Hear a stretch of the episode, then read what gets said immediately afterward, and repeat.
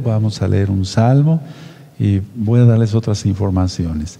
Padre amado, tú eres bueno y tu gran compasión es eterna. Sea tu bendito espíritu, tu Raja Codes, quien ministre no sea el hombre.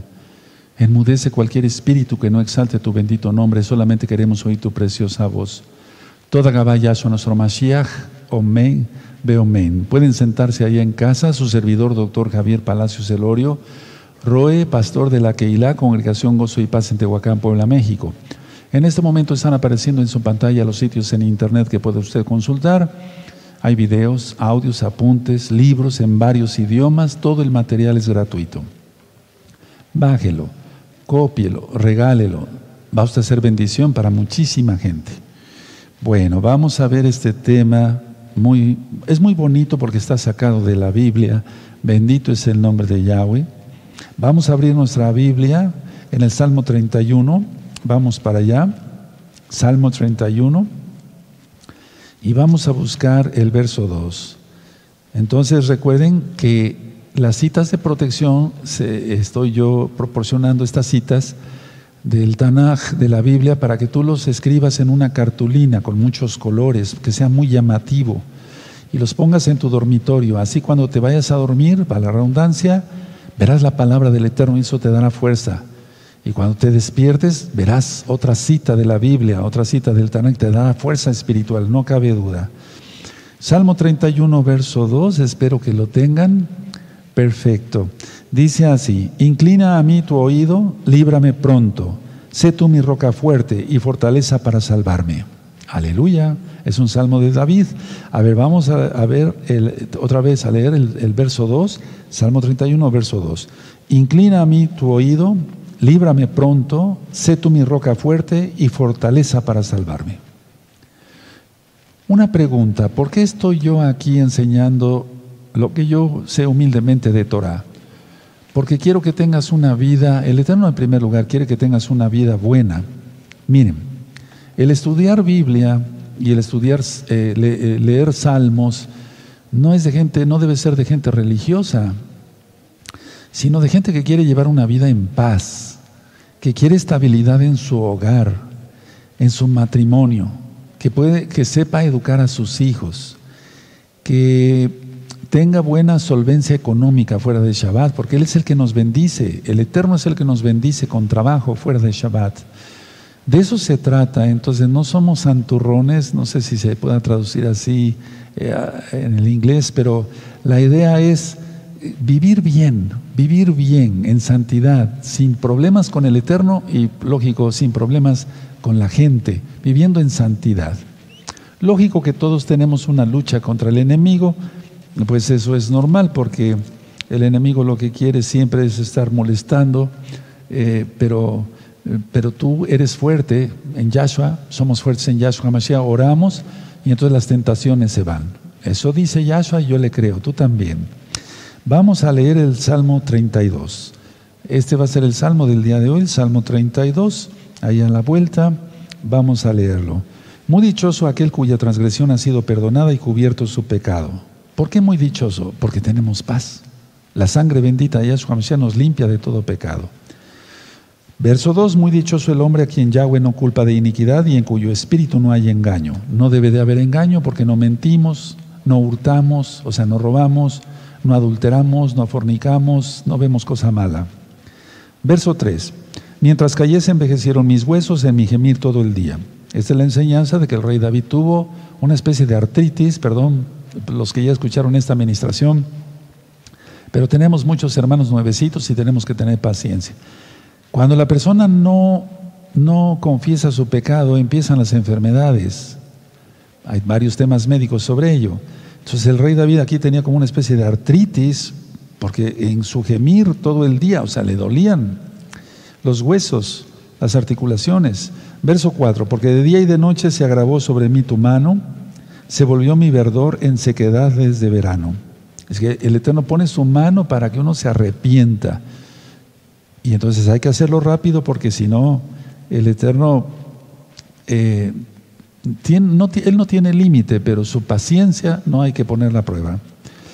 Verso 5, mi pecado te declaré y no encubrí mi iniquidad. Dije, confesaré mis transgresiones a Yahweh y tú perdonaste la maldad de mi pecado. Entonces no importa el pecado que hayas tenido, tú que eres nuevecito, que es la primera vez que te conectas, a la mujer hiciste cosas, pues lógico, que no agradan al Eterno, a Yahweh, y tú mismo sientes dolor, has sentido presión en el alma, entonces pídele perdón al Eterno.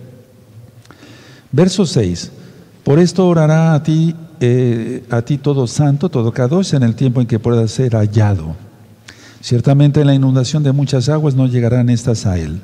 Entonces la enseñanza aquí es, mientras pueda ser hallado. Busca a Yahweh, dice el profeta Isaías, mientras pueda ser hallado. Ahorita se puede. Pero después el Eterno ocultará su rostro. 14 de diciembre del 2020 gregoriano en adelante, Él va a ocultar su rostro. Hoy es sábado 7 de noviembre del año 2020 gregoriano, hermanos, prácticamente falta un mes con una semana. Y entonces, ahorita han estado hablando varios hermanos con esto de que están pegando los huracanes. Hemos estado orando por los hermanos en Nicaragua, Honduras, demás países, y a ellos no ha llegado la inundación. Bendito es el abacado, se cumple lo que dice el Salmo aquí. Verso 7, tú eres mi refugio, me guardarás de la angustia, con cánticos de liberación me rodearás. Es lo que queremos. Caricias del Eterno. Te haré entender y te enseñaré el camino en que debes andar. Sobre ti fijaré mis ojos. El Eterno fija sus ojos en nosotros y no nos suelta, porque somos sus hijos. Aleluya. Y al que toma por hijo lo azota si peca, si no entiende, y lo hace azotar otra vez. Pero no abusemos, decía yo, porque si se comete pecado voluntario, después de haber conocido la Torah, ya no hay marcha atrás. Eso dice Hebreos 10, verso 26. Verso 9 nos dice como el caballo, como el mulo sin entendimiento, que han de ser eh, sujetados con cabestro y con freno, porque si no, no se acercan a ti. Entonces no seamos así como el caballo o el mulo, que a fuerza se trae a la gente. No, no, no, no, en este caso a los animalitos, perdón. Entonces, sino que por voluntad propia entreguémonos al Todopoderoso. Verso 10 dice, muchos dolores habrá para el impío, mas el que espera en Yahweh le rodea la compasión. Y es que el impío va a tener dolores todo el tiempo, dolores del alma y dolores físicos si no se arrepiente. Pero el, justo, más el que espera en Yahweh, le va a rodear la compasión. Y luego dice el verso 11 y último verso aquí, alegraos en Yahweh y gozaos, justos, y cantad con júbilo todos vosotros los rectos de corazón. Y quiero dar un mensaje entonces así. Nosotros, a ver, si alguien pecó, bueno, no vamos a estar llorando por él todo el tiempo, ¿verdad? Alégrate tú que eres justo y sigue adelante. Entonces, alegraos en Yahweh y gozaos, justos, y cantad con júbilo todos vosotros los rectos de corazón. Aquí dice eso, yo lo creo, entonces voy a cantar. Bendito es el abacados. Vamos a deleitarnos en el Todopoderoso y no estar siendo eh, luto todo el tiempo por los que no quisieron Torah, como el Eterno lo demanda. Bueno, el tema del día de hoy yo lo titulé Elohim para los nuevecitos. Dios, Elohim llama. ¿Quién responderá? Este tema lo di más o menos hace unos cuatro años o tres en el radio, de una forma corta. Ahorita quiero eh, darlo completo, porque en el radio no había a veces suficiente tiempo, ahorita lo tenemos. Miren, Voy a ir por puntos para los hermanos y hermanas que les gusta anotar y sean bienvenidos todos. Hay muchos obstáculos que obstruyen el conocimiento real. ¿Cuál es el conocimiento real? La Torah de Yahweh. ¿Quién es Yahweh? Entonces, va a haber muchos obstáculos siempre que van a querer obstaculizar que conozcamos la verdad. Pero una vez que conoce uno la verdad, sería uno un necio o necia si voltea uno para atrás y añorar a, uno la vida de pecado, el chisme, la murmuración, eh, según los pecados que cada quien cometió. Ahora, ¿cuál es el primer obstáculo en, el, en, el, en que no se sepa, no se conozca la verdad? El ego. Voy a recalcar esto porque este, este tema también es de santificación. El que sea santo, santifíquese más. Ni siquiera es el diablo. El ego es experto en crear confusión. Repito, el ego es experto en crear confusión. Ni siquiera es el diablo, eh, digamos, el que como primer punto pudiera querer obstaculizar que no se conozca la verdad. Explico. Yo ahorita estoy dando la Torah, voy a dar un estudio del Tanaj, de la Biblia. El enemigo viene y te puede decir, no, eso no es cierto, la circuncisión ya no, el Shabbat ya no, etc. Es un demonio el que te está ahí diciendo que ya no es la ley de Dios, de Yahweh, de la Torah, de Yahweh, de Elohim. Pero tú tienes libre albedrío para decir, momento, yo mando en mi vida, es un decir, voy a obedecer al Todopoderoso, no le voy a hacer caso a esa voz que estoy escuchando. Pero el ego es experto en crear confusión y el ego es el primero que es eh, el primer obstáculo que se tiene para no llegar al conocimiento de la verdad. Ahora, la primera pregunta que yo haría, desglosando el tema, ¿qué se aprende del ego? Nada, porque el ego nada es, el ego nada sabe. ¿Qué aprendemos de la Torah, de la Biblia? Todo. ¿Cómo ser buen papá o buena mamá? La mujer sabia edifica la casa, la necia la destruye. Eso dicen proverbios y es real. Nos enseña cómo eh, ser, eh, o sea, para, para tener suficiente bendición en lo económico, fuera de Shabbat, lógico, están las maldiciones y las bendiciones, las bendiciones y las maldiciones de Deuteronomio 28. Si tú haces esto, te va a ir bien en todo. Si tú no haces esto, te va a ir mal en todo. Si tú fallas, siete veces más palos. ¿Eso dice la Biblia? Sí. Entonces, a ver, el primer obstáculo para conocer la verdad es el ego, no es el diablo. El ego es experto en crear confusión. ¿Qué se aprende del ego? Nada, porque el ego nada es. El ego nada sabe. He conocido mucha gente, como soy médico cirujano, he conocido mucha gente que es el ególatra, o sea, se cree mucho, se cree más de lo que sabe, de lo que sabe hacer.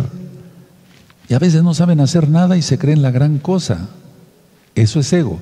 Entonces, como el ego nada sabe, el ego nada es, eso obstaculiza que la gente crea la verdad. Y la única verdad es Yahshua Mashiach. Yahshua dijo, dice, yo soy el camino, la verdad y la vida. Ahora, explicado este, estos primeros puntos, amados hermanos, hermanas, amigos, amigas, explicado estos puntos, voy a hacer dos preguntas. La primera, ¿para qué acudir al ego para que te enseñe? Si el ego nada sirve, de nada sirve, porque el ego no sabe nada, el ego nada es el ego no te puede ofrecer nada. Entonces, la primera pregunta, ¿para, ¿para qué acudir al ego? ¿Para que te enseñe algo? ¿Para qué acudir al ego para que te enseñe algo de ti mismo? Otra pregunta, ¿para qué, para qué eh, acudir al ego para que sea tu maestro? ¿Para qué buscar maestros ególatras? Y es que según sus propias concupiscencias se juntan, eso dice Pablo, Rav inspirado por el Espíritu Santo, el Ruajacodes.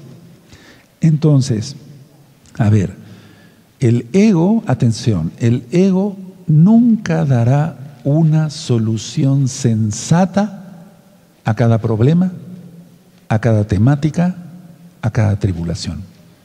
El ego nunca dará una solución sensata a cada problema, a cada tribulación, a cada prueba que se tenga. El ego nunca dará una solución. ¿A quién hay que acudir? A Yahshua. Pero ¿cómo se hace eso, Roe? Pueden preguntar varios. Buscar maestros de Torah que sean genuinos, que digan la verdad. O sea, por los frutos los conoceréis, dice Yahshua. Es una manera más práctica de llegar a un buen maestro, ¿no? A un maestro. Por los frutos los conoceréis. Pero no acudan al ego, porque el ego nada sabe. Ahora, el ego lo que hace es descalificar a todos. Porque el ególatra, el que es ególatra, dice, ese está mal, ese está mal, ese está mal, ese está mal, y yo soy el único que estoy bien. Eso piensa el ególatra. Por eso aquí en la congregación yo les enseñé cuando estaba abierta y aunque está cerrada a través de este medio internet, les digo, no somos los únicos, ni los mejores, ni los mejores. Siempre va a haber gente mejor que nosotros. Eso es indiscutible. Yo lo veo en mi profesión, ¿por qué no verlo en lo espiritual? Entonces, descalifica, lo que sí tienes que hacer, a los que tengan todavía ego, descalifica el ego, descalifica tu ego. Es decir, va la redundancia, al ego tuyo y a los que tienen ego, tienes que descalificarlos. En la Biblia, Pablo nos dice, Shaul, inspirado por el Wahakodes, el Espíritu de Yahweh, nos dice, con los tales ni aún comáis. Es decir, tienes que descalificar. Mira, un ególatra nunca va a seguir la Torah. Bien, no lo va a seguir. Va a medio guardar el Shabbat y a lo mejor puede estar circuncidado, puede, una mujer puede tener la cabeza cubierta y una ropa muy recatada, pero eso no es todo, hay que cumplir toda la Torah. Entonces, a ver, descalifica tu propio ego y descalifica a los que tengan ego, que te rodean descalifícalos. Esa gente no, no sirve, en pocas palabras, así tal cual. No, sirve, no se sirve para el reino de los cielos. Bueno, ahora, si tú no lo descalificas, no descalificas tu ego y no descalificas a los que tienen ego alrededor tuyo, entonces el aprendizaje que tengas será toda confusión. El aprendizaje que tengas serán cosas añadidas o quitadas de la Biblia. Es un aprendizaje muy, muy, eh, es totalmente falso. No vas a edificar tu casa sobre la arena, sino sobre la roca. Pero si no descalificas el ego tuyo y a los que te rodean que tienen ego, entonces tu casa estará edificada sobre la arena. Vendrán tempestades, dice Yahshua, y la casa caerá. Y eso no deseamos, ¿verdad? Ahora, el aprender facilita el desarrollo de lo que tú ya tienes. A ver, el Eterno te ha dado talentos. Los dones del Ruaja Codes son otra cosa. Sabiduría, conocimiento, fe, sanidades, milagros, profecía, discernimiento de espíritus, etc. Bueno, lenguas, interpretación de lenguas. Esos son dones del Ruaja Codes. Pero todos nacemos con talentos facilidad para hacer algo manual, lógico, en la mente primero y nos lo imaginamos y hacer algo manual. Entonces, a ver, los talentos que tú ya tienes se van a desarrollar al aprender. Perfecto. Pero si tú aprendes de tu ego, porque no lo has descalificado, o de personas que tengan ego, que estén alrededor tuyas, entonces ese aprendizaje va a ser para lo malo. Repito, todos, todo, esto ya lo he platicado en otras ministraciones, todos nacemos con Yeser Hará y Yeser Hatov, la inclinación a hacer el mal y la inclinación a hacer el bien. Entonces, el aprender va a facilitar el desarrollo de lo que ya tienes. ¿Qué tienes? Talentos de Yahweh. Él te los regaló. Entonces, si tú dejas el ego y dejas de llevarte con personas que tengan ego, todo aprendizaje será positivo. Aprenderás cosas nuevas positivas, positivas, positivas. Y vas a tener la bendición de Yahweh acá, rápido. La solución a problemas, la solución a pruebas, la solución a tribulaciones. Si no se hace de esa manera, si no se deshace uno del ego y de las personas que tienen ego, entonces el aprendizaje va a ser nulo o casi nulo o puede ser mucho, pero para cosas malas. Por eso en la Biblia dice el Eterno a través de los profetas, mi pueblo es sabio, pero para hacer el mal. Entonces, ese aprendizaje será pérdida de tiempo y lo peor, te aprisionará. Acaba la persona presa, como estuviera en prisión, de su propio ego. Y los que lo rodean que son ególatras, se van a apartar. Ni siquiera van a ayudarlo. o ayudarla en caso de que sea mujer.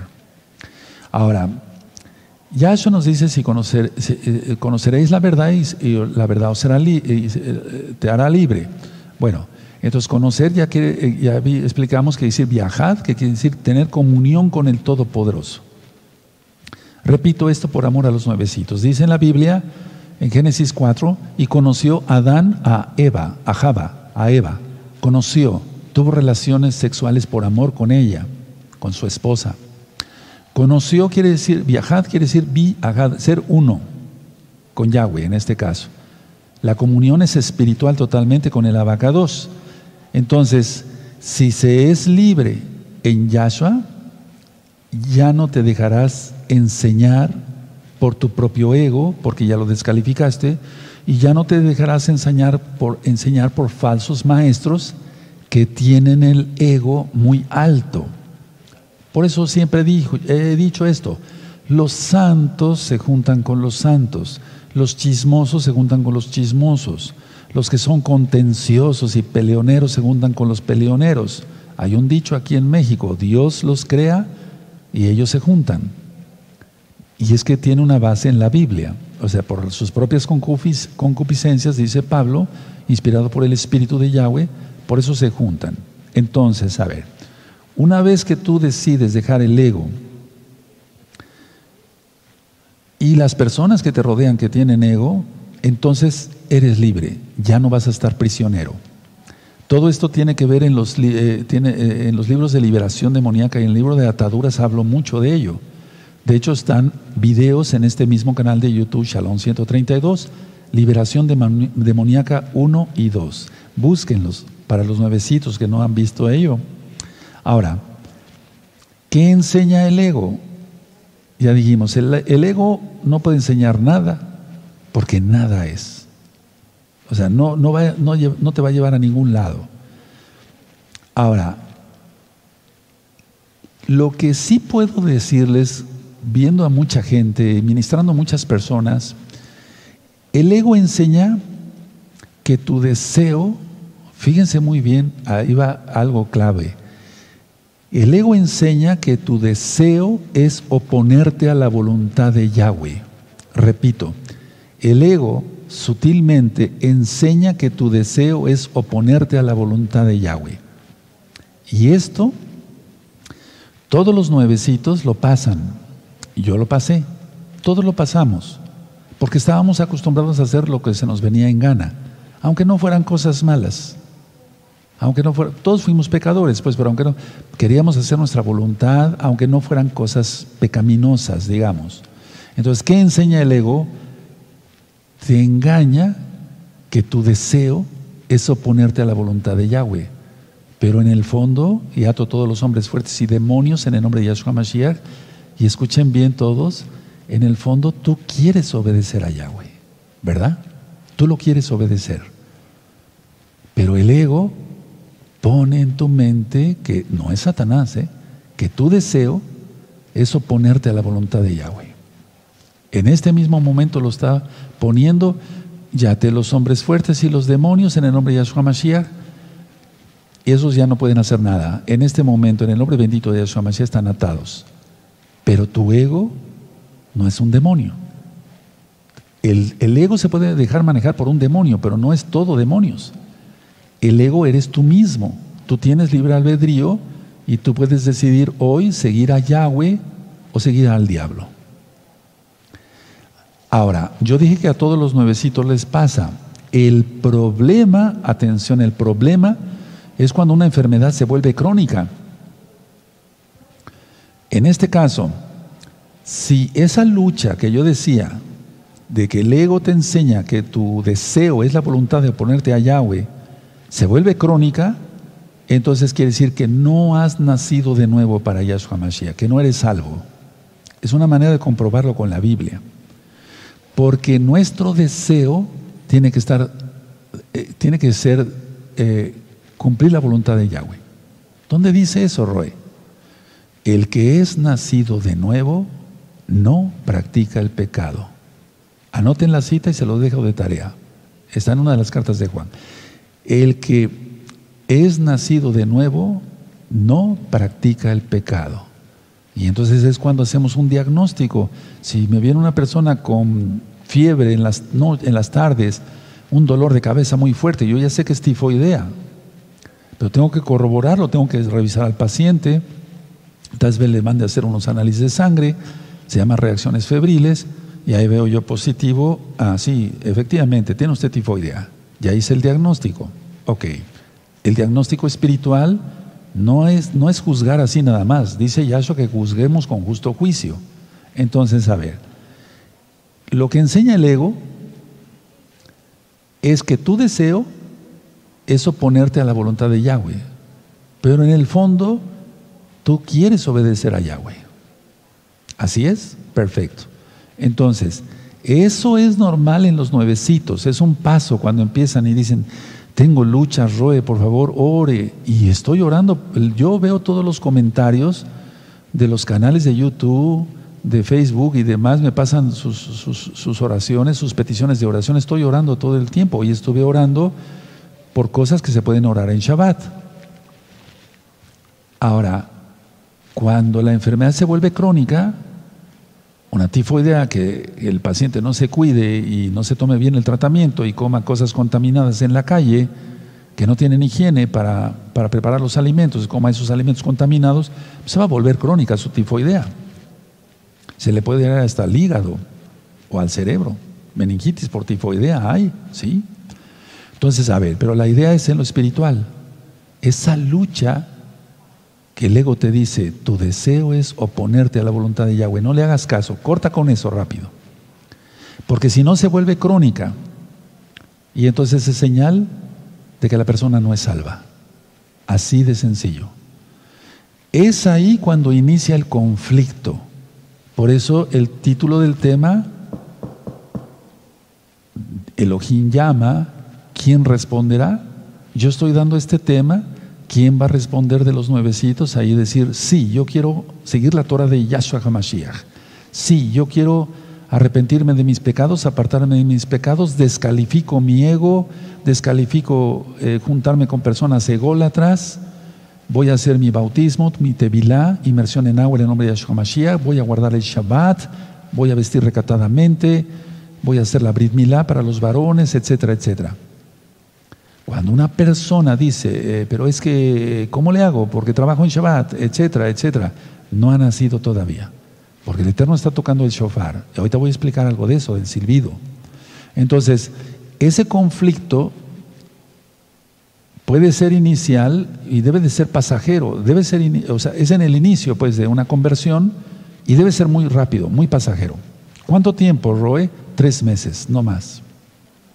¿En qué me baso?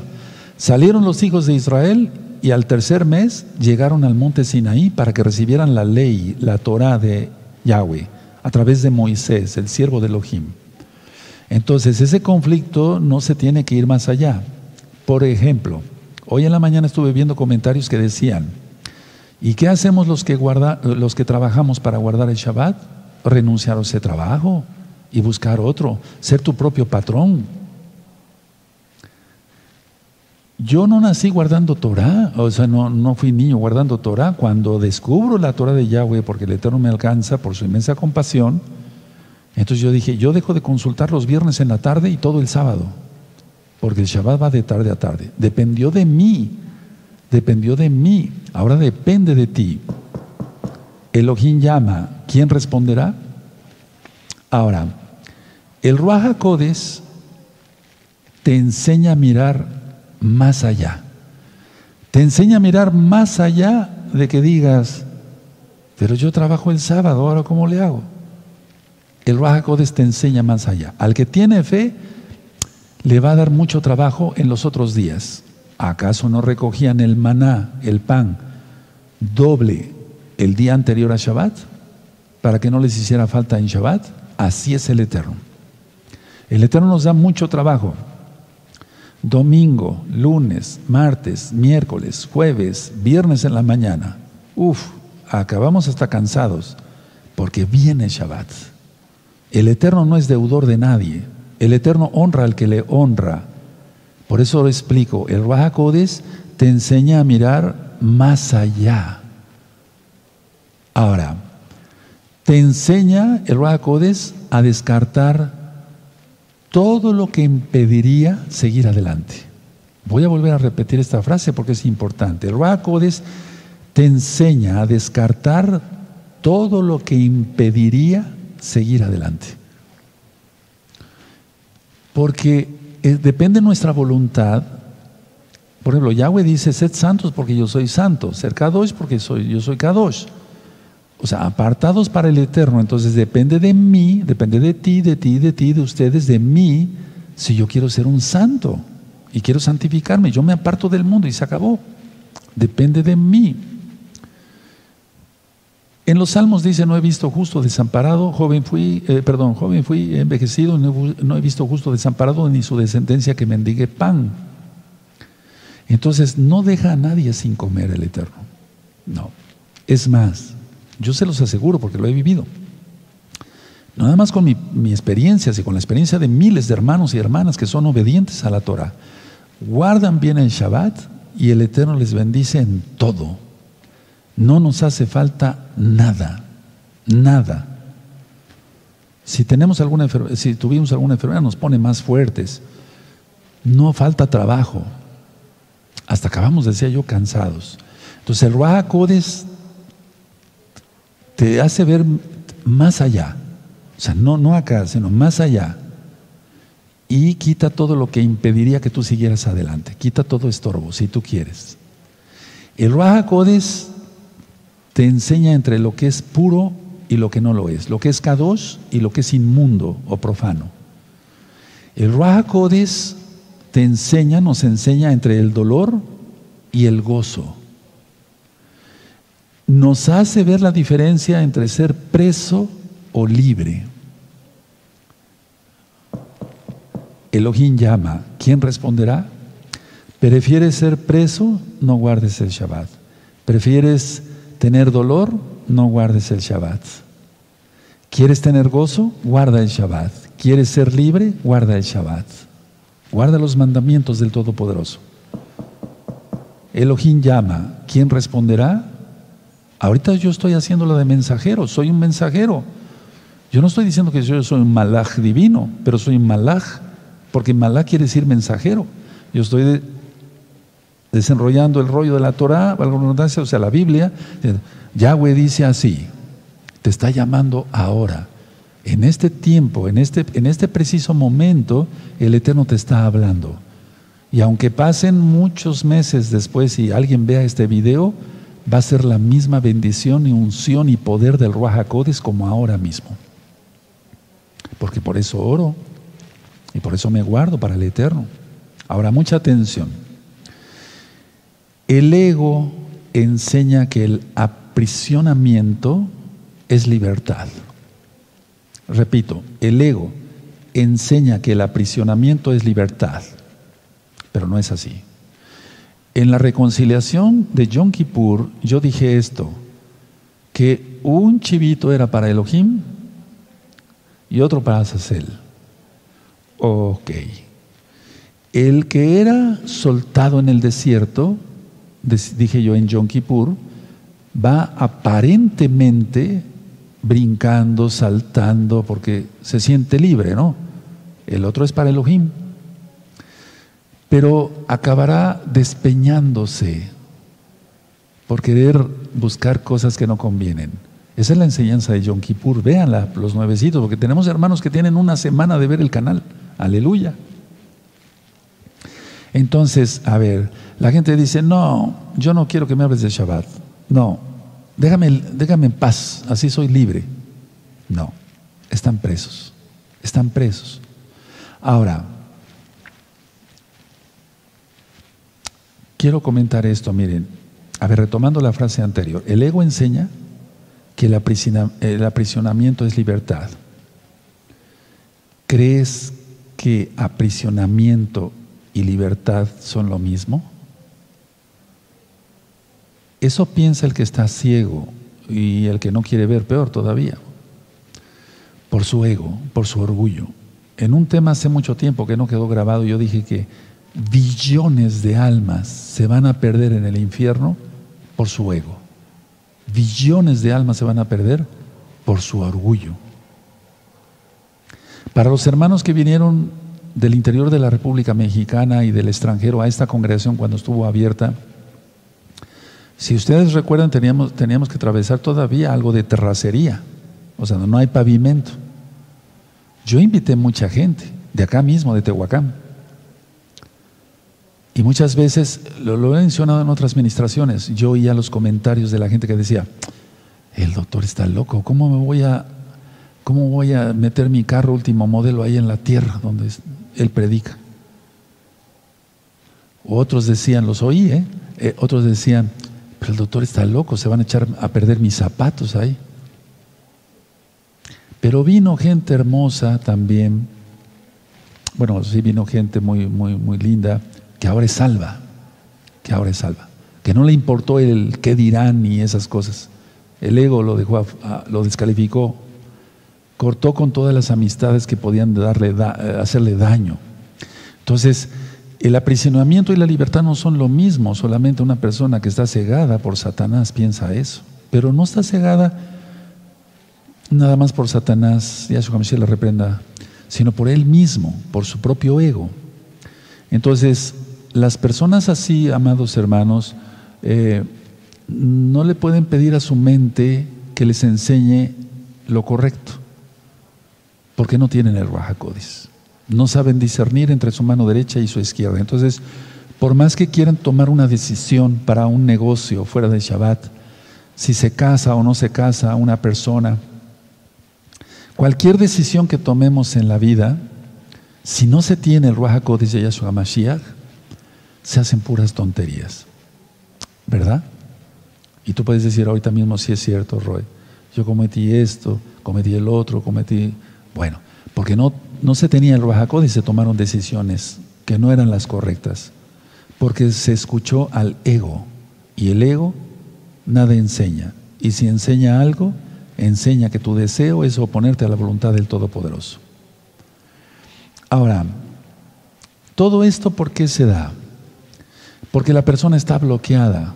Por su propio ego no quiere entender que la Torah es la única ley divina, pues, eh, que es el único, no escape, no, no es escape, sino que es la única verdad para ser feliz. No quiere entender que Yahshua vive y todavía ahorita, en este segundo, Elohim llama. ¿Quién responderá? Ya avancé otro poquito más del tema y dije otros conceptos. Ahora, el Ruach nunca enseña que hay dos caminos. Por cierto, hay un tema que te le titulé hace mucho tiempo, dos caminos. Entonces, el Ruach no enseña que haya dos caminos o dos direcciones, no. Hay un solo camino. Yahshua. Yo soy el camino, la verdad y la vida. Todos los demás, como Sócrates, Demócrito, Aristóteles, Platón y otros, dijeron, ven, te mostraré el camino. Pero nunca dijeron yo soy el camino.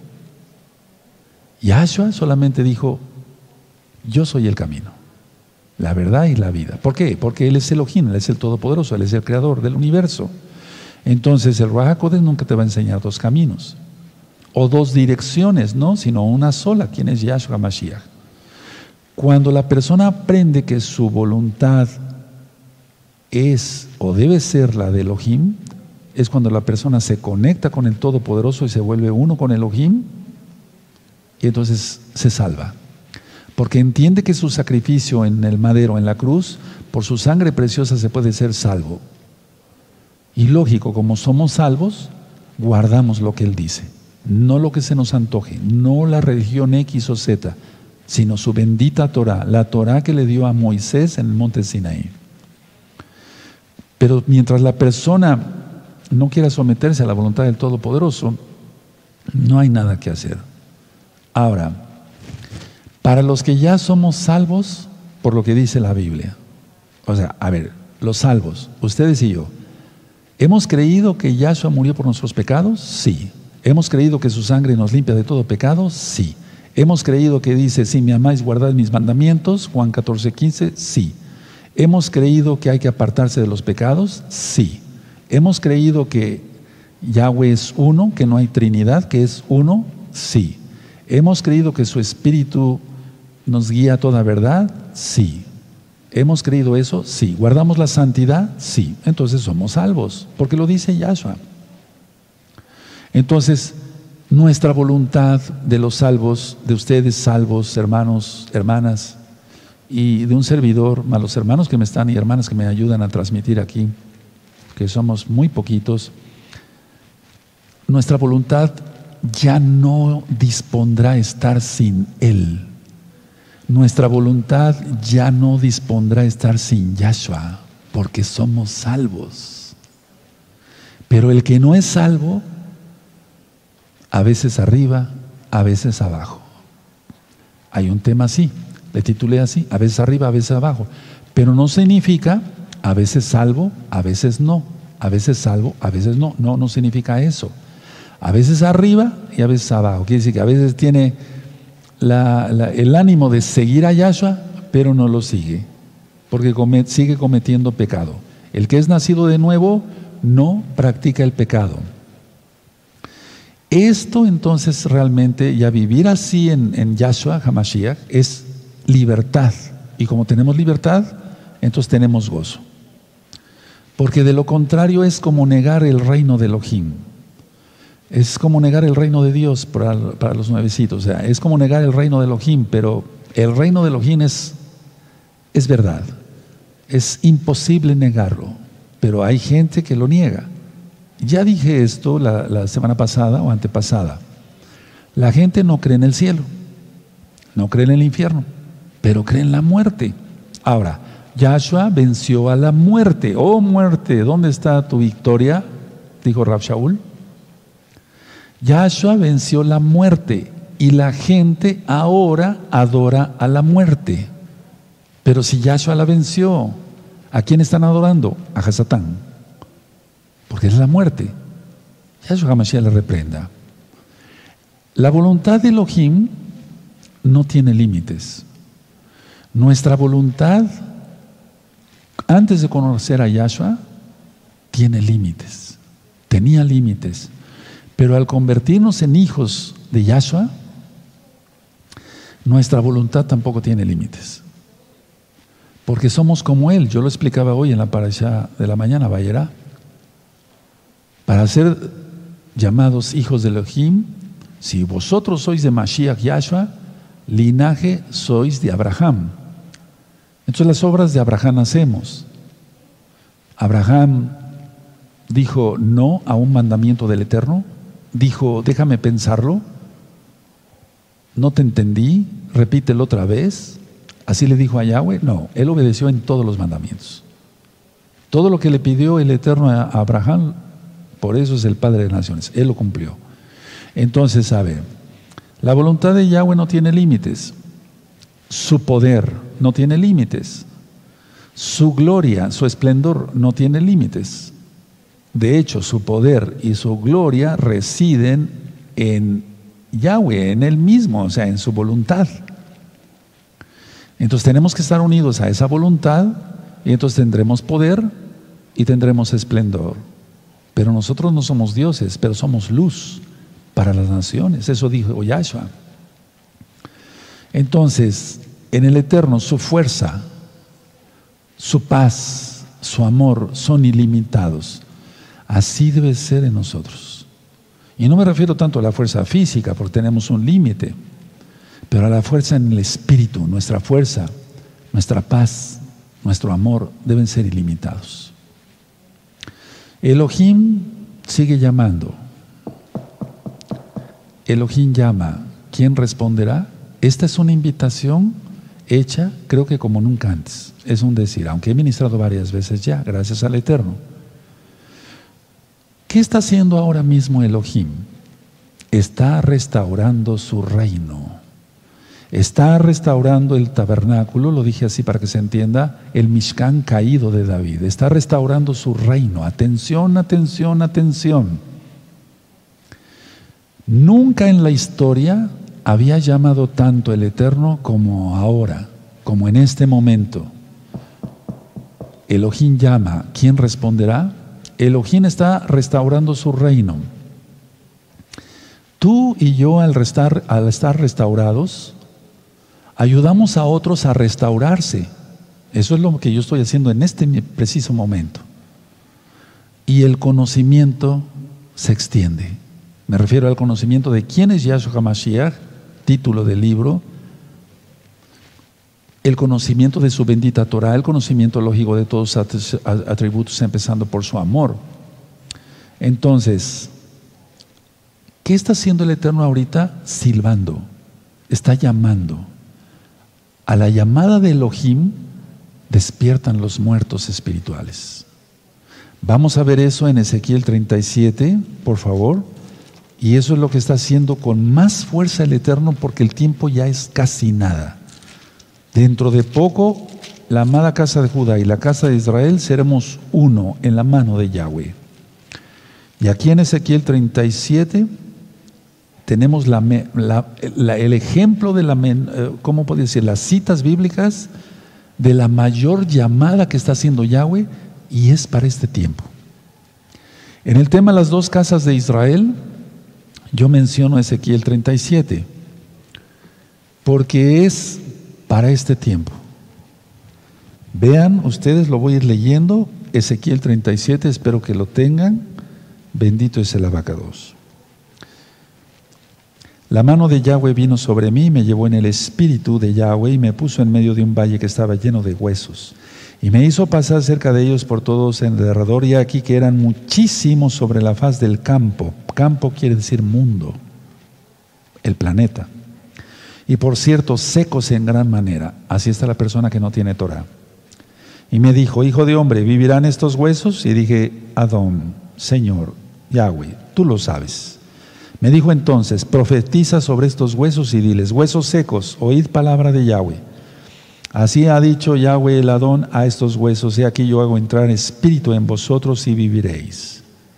Y pondré tendones sobre vosotros y haré subir sobre vosotros carne y os cubriré de piel y pondré en vosotros espíritu y viviréis y sabréis que yo soy Yahweh. Profeticé pues como me fue mandado y hubo un ruido mientras yo profetizaba y aquí un temblor y los huesos se juntaron cada hueso con su hueso. Y miré aquí tendones sobre ellos y la carne subió y la piel cubrió por encima de ellos, pero no había en ellos espíritus. y me dijo, Profetiza al espíritu, profetiza, hijo de hombre, y di al espíritu. Así ha dicho Yahweh el Adón, espíritu. Ven de los cuatro vientos y sopla sobre estos muertos y vivirán, muertos espirituales. Ahora, mucha atención, ahorita voy a seguir leyendo. El Eterno es tan bueno que nos delegó esto, se lo delegó a Ezequiel para que profetizara. Él profetizó pero en aquel tiempo todavía no se llevaba esa restauración de los huesos. Atención, atención, no estoy diciendo que soy el único y el mejor. Cuando yo durante muchos años, y lo sigo haciendo, digo, oh casa de Judá, oh casa de Israel, vengan a Yahweh. Los juicios ya empezaron a caer y pronto, pronto será tarde. Arrepiéntete ¿Recuerdan? Es esto. Elohim llama, ¿quién responderá? Es este llamado, hermanos. Es esto, es esto, hermanos, preciosos. Preciosas en el eterno Yahshua Mashiach. Verso 10. Y profeticé como me había mandado y entró espíritu en ellos y vivieron y estuvieron sobre sus pies un ejército grande en extremo. Ezequiel se le mandó profetizar para este tiempo, pero en su tiempo no hubo esa restauración. Ahora sí, mira, estás vestido, mira, ya te dejas la barba, mira, ya tienes zip mira, estás guardando Shabbat, no estás ah, en las discotecas tomando cerveza. Mira, tu mujercita, estás recatada, bien tapadita, tu cabeza cubierta, lees la Biblia, guardas el Shabbat, guardaste las fiestas. ¿Se dan cuenta la magnitud de la profecía? Y no estoy diciendo que yo soy el único y el mejor, para nada. Pero esta profecía es para este tiempo. Luego dice así el verso 11. Me dijo luego, hijo de hombre, todos estos huesos son la casa de Israel. Es la casa de Israel. Después de la muerte del rey Salomón se dividió el reino en dos. Judá con Benjamín al sur y las diez tribus. Al norte, la casa de Israel. Casa de Judá, casa de Israel. Verso 11 me dijo luego, hijo de hombre, todos estos huesos son la casa de Israel. Y aquí ellos dicen, nuestros huesos se secaron y pereció nuestra esperanza y somos del todo destruidos. Por tanto, profetiza y diles, así ha dicho Yahweh el Adone, aquí yo abro vuestros sepulcros. Pueblo mío, y os haré subir de vuestras sepulturas y os traeré a la tierra de Israel. Y sabréis que yo soy Yahweh cuando abra vuestros sepulcros y saque eh, los saque de vuestras sepulturas, pueblo mío y pondré mi espíritu, mi Ruajacodes en vosotros y viviréis y los haré reposar sobre vuestra tierra y sabréis que yo soy Yahweh. Ah, yo soy Yahweh. Hablé y lo hice, dice Yahweh. Vino a mí palabra de Yahweh diciendo, Hijo de hombre, toma ahora un palo, etz, árbol, y escribe en él, para Judá y para los hijos de Israel sus compañeros. Toma después otro palo y escribe en él, para José, Yosef, palo de Efraín, y para toda la casa de Israel sus compañeros. Júntalos luego el uno con el otro para que sean uno solo y serán uno solo en tu mano. Verso 18, y cuando te pregunten los hijos de tu pueblo diciendo, ¿no nos enseñarás qué te propones con eso? Diles, así ha dicho Yahweh el Adone, aquí yo tomo el palo de José, el árbol, que está en la mano de Efraín y a las tribus de Israel sus compañeros, y los pondré con el palo, Etz, de Judá, y los haré un solo palo y serán uno en mi mano. Para los que conocieron la congregación de acá de Tehuacán, ¿se acuerdan? Hay un árbol, así se llama laurel, un árbol muy grande acá, en la parte de adelante. Y hay un árbol que son dos en uno, acá atrás. Acá atrás. Y hace mucho tiempo yo salía a orar Salí varias veces con mi talid y mi vara hacia allá. Y casi hasta el cerro, no tanto al cerro, pero sí hay, hay, cerros aquí. Y volteé yo y vi, y vi la congregación, la Keilah, y los dos árboles. Dije, la profecía. No estoy loco. No, el Eterno, este lugar lo predestinó desde antes de la fundación del mundo. Él sabía que existiría este bendito lugar. Elohim llama, ¿quién responderá? Ahora te está llamando a ti. Guarda el Shabbat, guarda mis fiestas, entra mi pacto. ¿Cuál? Brit el pacto de la circuncisión. Y el Shabbat también es un pacto. Entonces, a ver, en nuestros propios días, ante nuestros propios ojos, está cumpliendo esta profecía grandísima. Repito, en la época de Ezequiel, no se cumplió la restauración. De hecho, vamos a Hechos 3.21 para que los hermanos nuevecitos lo vean por compasión. Hechos 3.21, ahí, el libro de los Hechos, en el capítulo 3, en el verso 21, ahí hay un error de traducción en muchas Biblias, en muchas eh, versiones de Biblias, está mal traducido. Dice así Hechos 3.21 a quien de cierto es necesario que el, cielo, que el cielo retenga, no es reciba. Ya he ministrado que la palabra es leakev, que el cielo retenga hasta los tiempos de la restauración de todas las cosas de que habló Elohim por boca de sus santos profetas que han sido desde tiempo antiguo. Y uno de ellos, Ezequiel. Tremendo. Elohim llama. ¿Quién responderá? Entonces, repito, tú al estar restaurado, y yo también al estar restaurado, al estar restaurados varios hermanos, entonces ayudamos a otros a restaurarse. Por eso hay que utilizar el Facebook, eh, no sé, tu WhatsApp, para invitar a las personas, manda los videos, tal vez unos quieran, otros no quieran. ¿Te acuerdas? Yahshua ya habla de eso. Ve por los caminos, invita a la boda, ve por el vallado, vayan a los cruces de los caminos, vengan a la boda. Elohim llama, ¿quién responderá? Yahshua viene pronto. Yahshua viene pronto. A la llamada de Elohim despiertan los huesos la gente que estaba muerta en sus delitos y pecados, como dice Pablo, inspirado por el Espíritu de Yahshua. Entonces, esta es la respuesta de los verdaderos hijos del Todopoderoso. Dicen, sí, yo quiero la Torah, quiero el Shabbat. La obra es muy grande. Una pregunta les voy a hacer a los que todavía no están en los pactos. ¿Te unes a ella, a la restauración? ¿Te unes a la obra? ¿Por qué no decirlo? ¿Te unes a gozo y paz?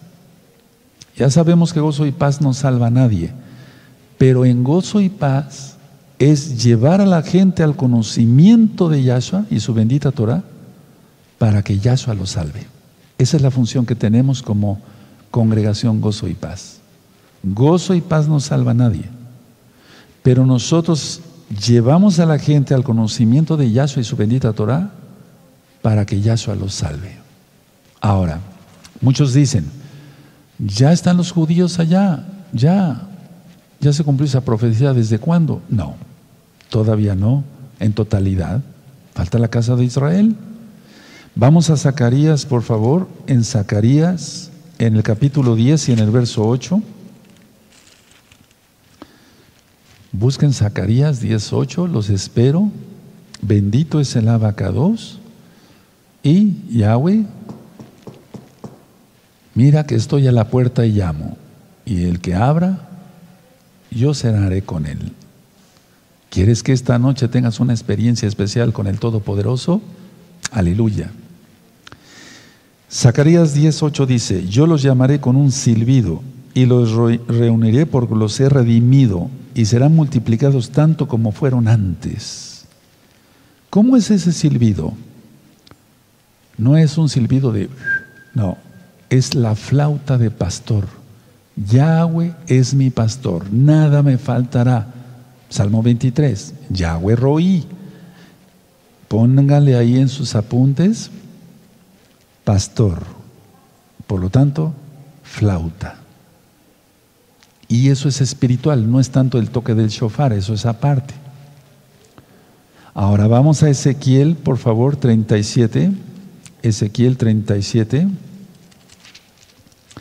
Y vamos a comprobar esto que la casa de Israel es la que ya se está restaurando y entonces ya Yahweh las unirá a las dos casas en una.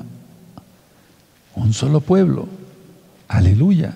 Entonces cuando tú oigas, pero yo soy gentil, sí, es que eres israelita gentilizado, paganizado, absorbido por las costumbres de las naciones.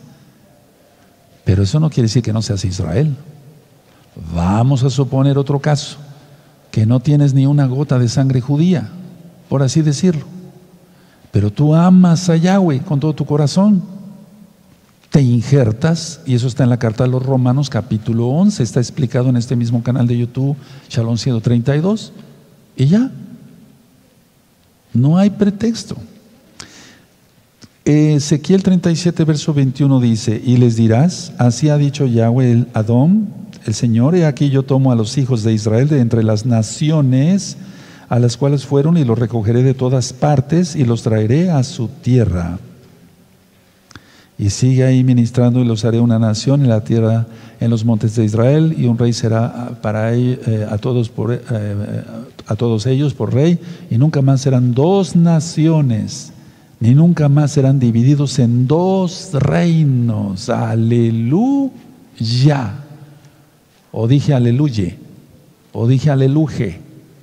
No, dije aleluya de Yahweh, Yahshua. Por favor, estos versos los tengo yo subrayados, pero vamos a, subrayarlos, hermanos, porque Yahweh te está llamando hoy. Y si tú aceptas la invitación, serás muy bendecido. Y si no la aceptas, lo siento por ti. No tendré yo más que hacer. Pero mi trabajo no ha sido en vano porque hay ya muchas almas. Vamos a Jeremías y ahí vamos a demostrar, les voy a demostrar con la Biblia en la mano esto. Busquen Jeremías 23 y véanme tantito. Busquen Jeremías 23, ahí quédense tantito, véanme tantito. Eso es. Tú dices, bueno, pero pues yo no sé si soy israelita, porque, pero tengo apellidos sefarditas, campos, paredes, muros, llaves. Hay un video que le titulé Apellidos sefarditas. Búsquenlo, hermanos, hermanas. Aquí dice Yahweh en Jeremías 23 que Él traerá la descendencia de la casa de Israel. O sea, los hijos de los hijos de los hijos de los hijos de los hijos de los hijos. Vamos a ver. Jeremías 23, versos 7 y 8. Por tanto, he aquí que vienen días, dice Yahweh, en que no dirán más. Vive Yahweh que hizo subir a los hijos de Israel de la tierra de Egipto pues eso ya lo sabemos que sucedió y es verdad, aleluya, y se abrió el mar rojo. No como ya están diciendo varios rabinos ortodoxos, que fue una visión porque tomaron droga. Imagínense hasta dónde está llegando, pues como son rabinos masones, ¿qué van a ministrar?